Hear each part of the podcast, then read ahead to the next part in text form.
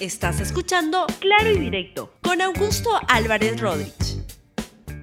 Bienvenidos a Claro y Directo, un programa de LR. Hoy quiero conversar sobre un tema que es particularmente importante y es lo que está pasando en el Ministerio Público y todo el zarandeo y todo el movimiento que de, sectores políticos se le da a una institución que es fundamental para el país, no solo para los procesos de, justicia, sino para el país en, general. Y voy a tener el gran, gran gusto de poder conversar con el doctor Roberto Pereira, quien lo va, le voy a pedir que nos explique el tema, lo que está pasando en el contexto en el cual se está queriendo mañana o se va a hacer una votación contra la fiscal suprema Zoraida Ábalos, en la cual puede estar en juego mucho más allá de la suerte individual de la, de la, de la fiscal, sino lo que está en juego es la propia estabilidad del sistema en el cual es, mm, tal como lo veo, la penetración del poder político en fallos y en decisiones que son este, autónomas, independientes del Ministerio Público.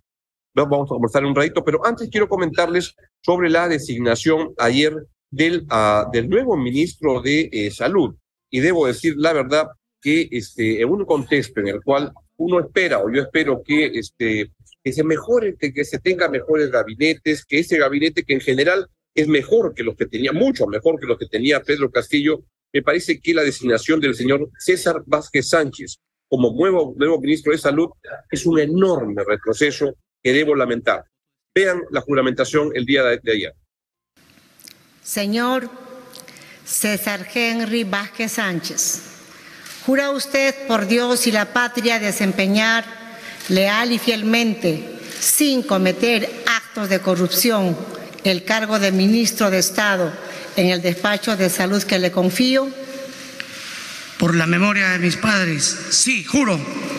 Si así lo hiciera, que Dios y la patria lo premien, y si no, se lo demande entonces ha jurado por Dios y por la patria el doctor César Henry Vázquez Sánchez como nuevo ministro de Salud. A la señora Rosa Gutiérrez Palomino, ex titular de Salud, a sumarse a la foto de estilo.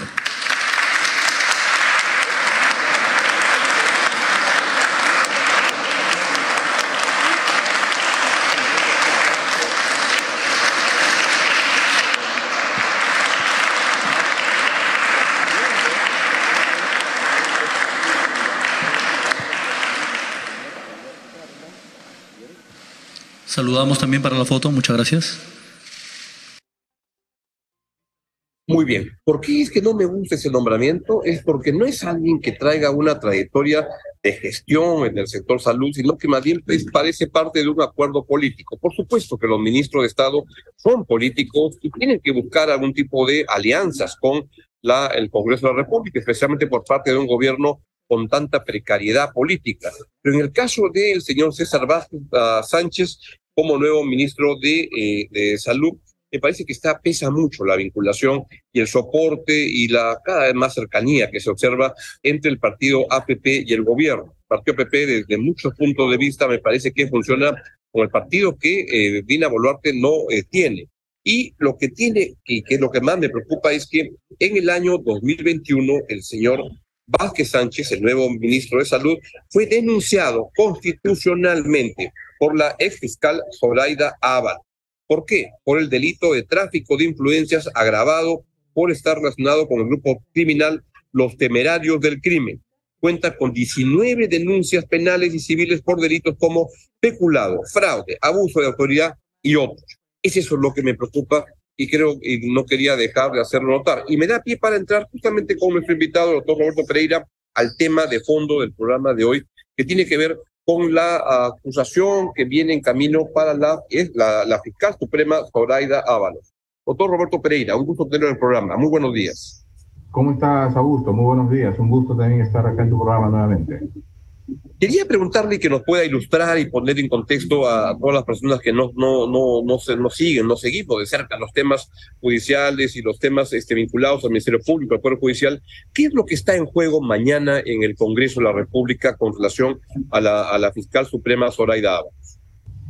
Bueno, yo lo que calificaría, calificaría la pretensión del Congreso con la acusación constitucional a la doctora Zoraida Ábalos es eh, uno de los zarpazos más graves, de los ataques más graves a la independencia y la autonomía del eh, Ministerio Público que se está pretendiendo desde el Congreso, es decir, la intromisión política desbozada del Congreso de la República, eh, disfrazada obviamente de esta acusación constitucional contra la doctora Ábalos, porque lo que está pretendiendo el Congreso es inhabilitarla y sancionarla. Además, están pretendiendo dos cosas a la vez, ¿no? Están pretendiendo sancionarla con una inhabilitación por cinco años, pero a la vez eh, posibilitar que se le impute un delito de función por el simple hecho de haber eh, avanzado en una, en una interpretación constitucional que tenía 162 años de vigencia, es decir, para que nos entiendan, 162 años, y digo esto porque es una norma constitucional que viene de la Constitución de 1860, se entendió en el Perú por todos los constitucionalistas de que el presidente de la República durante su mandato no podía ser investigado por, eh, sino por cuatro circunstancias eh, muy puntuales, ¿no? que era disolver el Congreso, impedir las elecciones, eh, interferir con los órganos del sistema electoral y otro más, otro supuesto más excepcional. Y esa era la razón por la cual ningún presidente en ejercicio en el Perú, durante, insisto, 162 años, fue investigado durante su mandato. De hecho, en los antecedentes más recientes, eh, por ejemplo, el presidente García no se le investigó por más de que tuvo denuncias, se archivaban de plano. Lo mismo ocurrió con el presidente Toledo y con el presidente eh, Humala. Lo que hace más bien la doctora Ábalos es avanzar un poco en esa interpretación eh, y, y, de lo que antes se rechazaba de plano cualquier denuncia contra un presidente en ejercicio, ella abre una investigación pero en el caso del presidente de la República en concreto suspende la investigación hasta cuando concluya su mandato, sin perjuicio de que los hechos se sigan investigando eh, en relación con los demás responsables y se sigan avanzando en las investigaciones para acopiar elementos de prueba. Entonces, por esa decisión a ella, en el caso del presidente Castillo, la están cuestionando, porque claro, después que ella deje el cargo de fiscal de la nación y cuando se van conociendo los gravísimos hechos en los que estaba involucrado el presidente Castillo, el fiscal eh, eh, Pablo Sánchez decide más bien eh, activar la investigación y ya la doctora Benavides ha continuado con esa línea de interpretación. Pero se trata de interpretaciones que van variando en el tiempo en función de los nuevos hechos que van apareciendo, las nuevas circunstancias que la realidad le impone al derecho. Por lo tanto, pretender sancionar a una fiscal de la nación por haberse acogido a una interpretación que, insisto, tenía 162 años de vigencia y ella más bien avanza en poder eh, eh, relativizar esa interpretación, es un absurdo total y la única justificación es que acá detrás de esto hay una intencionalidad claramente política para sancionar a la fiscal de la Nación, al ex fiscal de la Nación Soledad Ábalos, y por lo tanto interferir groseramente en la independencia y autonomía del Ministerio Público. Es lo que yo sospechaba, y en este caso puedo concluir, puede concluir nuestra audiencia entonces que a la señora Ábalos ah, la, la, la, quieren destituir, la quieren procesar, en este, acusar en el, en, el, en, el, en el Congreso por una decisión que es propia de su, de su criterio jurídico en el cual puede estar ella a favor o en contra y en el cual a la gente puede estar a favor o en contra, pero es la autonomía e independencia que un fiscal debe tener. Y lo que está, estaría haciendo acá el, el, el, sistema político es diciendo a partir de ahora, tú debiste fallar como yo quería que falles en las actitudes cambiantes de un Congreso. Y eso es un mensaje para el resto de fiscales, o que está, hay muchos más problemas en juego que solamente el caso de la, de la señora Ávalo, ¿o no? Sin duda, ¿no? Sin duda. Yo creo que acá la Fiscalía de la Nación como institución constitucional autónoma debería tener acá una posición firme en defensa de sus fueros y de su autonomía constitucional. Además, yo creo que tienen la obligación constitucional de defender la autonomía del Ministerio Público porque, insisto, esto es absolutamente inaceptable pretender inhabilitar a una fiscal de la nación y además procesarla por un delito por el simple hecho de haber aplicado un criterio interpretativo que, insisto, tenía 162 años de vigencia en el Perú y lo único que hizo ella fue avanzar un poco para relativizar, para flexibilizar esa interpretación rígida de la Constitución, que digamos desde hace mucho tiempo muchos analistas y muchos estudiosos eh, plantean el cambio de esa norma precisamente por los problemas interpretativos y de aplicación práctica eh, que genera. Pero, eh, eh, insisto, in, intentar desde el Congreso sancionar a un magistrado, en este caso a una fiscal de la Nación, por haber aplicado un criterio jurídico, por más que nos guste o no nos guste, esté eh, incluso equivocado el criterio jurídico, no puede penalizarse. Eso forma parte de la esencia de la función, eh, en este caso fiscal, que corresponde a la, a, la, a la Fiscalía de la Nación o tratándose de un juez al criterio jurisdiccional del juez. Es como, es como pretender sancionar a, a, los congresistas porque votan una ley inconstitucional y que luego el Tribunal Constitucional declara que es inconstitucional es absolutamente absurdo lo que el Congreso está, está planteando, afecta en este caso encarnado en... Exactamente. Y, y, en ese caso, doctor Pereira, puedo uh, continuar con la argumentación de que el caso se ha politizado tremendamente y acaso una evidencia de eso es que entre las personas que están más activas en esta acusación en el Congreso es la ex fiscal de la Nación, uh, Gladys Echaíz, que no acusó a Alan García. O sea, por lo mismo que está que quiere acusar a, a, Zoraida Ábalos, ella este, no acusó eso. Una evidencia de una persona que simplemente una cosa es con guitarra y otra con cajón y que usa ahora el poder en el político para irse contra principios de la institución que ella lideró en algún momento. ¿Es correcto eso o me equivoco? Sin duda, ¿no? Eso es un indicio bastante fuerte y claro de que acá estamos ante una decisión meramente política y, la verdad, en el caso del doctor Echaí llama mucho la atención porque, digamos, ella es una fiscal de carrera, ¿no? Y ha ejercido el más alto cargo en el Ministerio Público y, no le puede ser ajeno, ¿no? Que este tipo de situaciones afectan la institucionalidad del Ministerio Público, afectan la independencia de este órgano constitucional eh, autónomo y además lo hace sin ningún rubor por la contradicción en la que incurre, porque efectivamente ella archivó también de plano eh, algunas denuncias eh, vinculadas al presidente, al expresidente eh, Alan García, precisamente siguiendo la interpretación de la del artículo 117 de la Constitución que mencionaba, que data pues de 1860 y que la mayor, digamos, era unánime, ni siquiera la mayor parte era una unánime en el constitucionalismo peruano de que esa norma efectivamente era un corsé que necesitaba ser, ser modificada, pero que mientras no se modificara, no se podía avanzar en una interpretación mucho más flexible. Lo que ocurrió fue que los hechos, en el caso del presidente Rayá y luego presidente Castillo, ya desbordaron la posibilidad de seguir aplicando de manera absolutamente eh, mecánica y rígida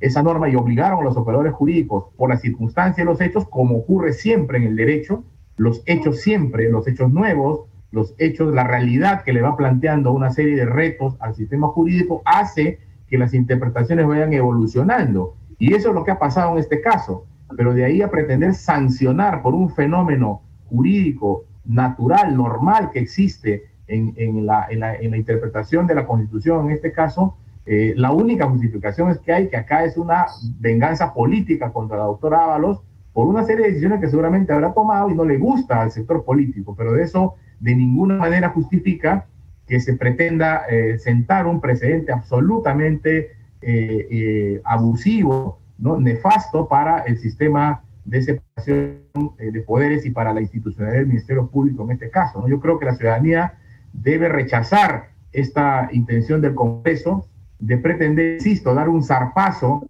a la independencia del Ministerio Público, camuflada de esta acusación constitucional que no tiene ningún sentido, ni pie ni cabeza desde el punto de vista jurídico. Comparto su, punto de vista. Y quisiera ahondar en las razones por las cuales se está haciendo esta acusación a la señora Ábalos. ¿Es parte acaso de un problema de fondo, que es una pugna de poderes políticos dentro del Ministerio Público, que sospecho que cuando Gonzalo Ortiz Ceballos fundó esa institución hace 40 años, no pensó que iba a ocurrir el desmadre que está ocurriendo y la politización que se da en el Ministerio Público hoy en día? ¿O exagero?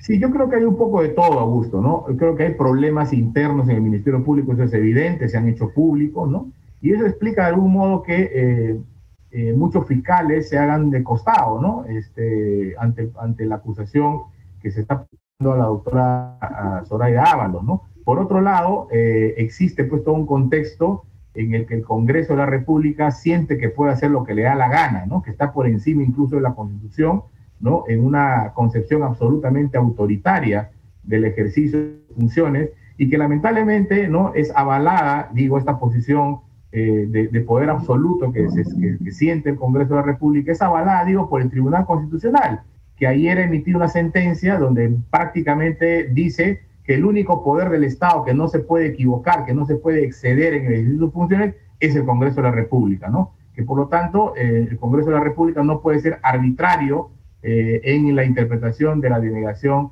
de la cuestión eh, de confianza y en otras y en otros fallos más que el tribunal ha dado, enviando pues este mensaje negativo, ¿no? Al Congreso de la República como un superpoder que está encima de la, de la Constitución eh, y del marco ordenamiento jurídico en, en, el Perú. Creo que, creo que es muy negativo lo que está ocurriendo con el Congreso. El Congreso no es un órgano que se está comportando eh, desde una lógica de autorrestricción y, y, con sensatez, ¿no? Vemos todos estos proyectos de leyes que hay para afectar, por ejemplo, la libertad de expresión, que ya discutimos en algún programa anterior. Entonces, creo que también hay mucho de, eh, de esta situación que influye en que se eh, verifiquen estos ataques al, al, Ministerio Público en este caso, y mañana puede ser el Poder Judicial o puede ser cualquier otro órgano constitucionalmente autónomo. Por eso yo que creo que hay que eh, denunciar este tipo de, excesos en los que incurre el Congreso de la República, eh, sin duda respetar su autonomía, respetar su fuero, pero estos tienen que ejercerse pues en consonancia con la, con la Constitución, con, con sensatez, y con un criterio de autorrestricción, porque no lo pueden todo, ¿no? Ellos están sometidos también a la Constitución y a las leyes y parece que eso no, no lo entienden muy bien.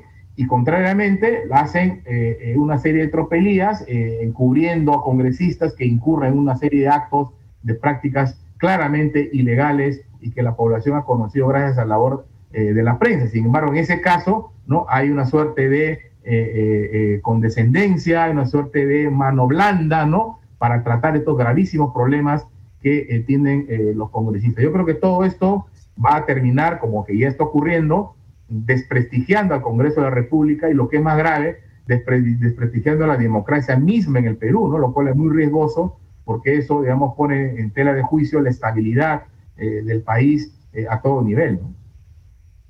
Comparto el punto de vista y por eso es que me preocupa tanto el tema de esta votación.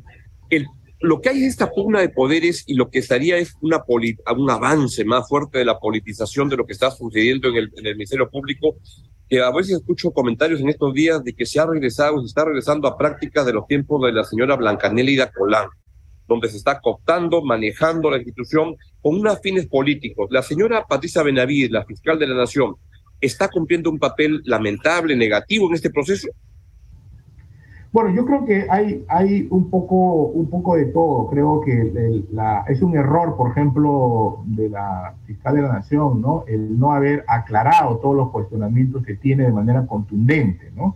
Eh, cuestionamientos vinculados a los cambios, a algunos cambios que ha realizado, al tema de la, de la tesis, ¿no? A su suficiencia eh, para acceder al, al, a los grados académicos y consiguientemente al al cargo que ocupa. Yo creo que todos esos temas han debido ser aclarados de manera rápida, de manera contundente.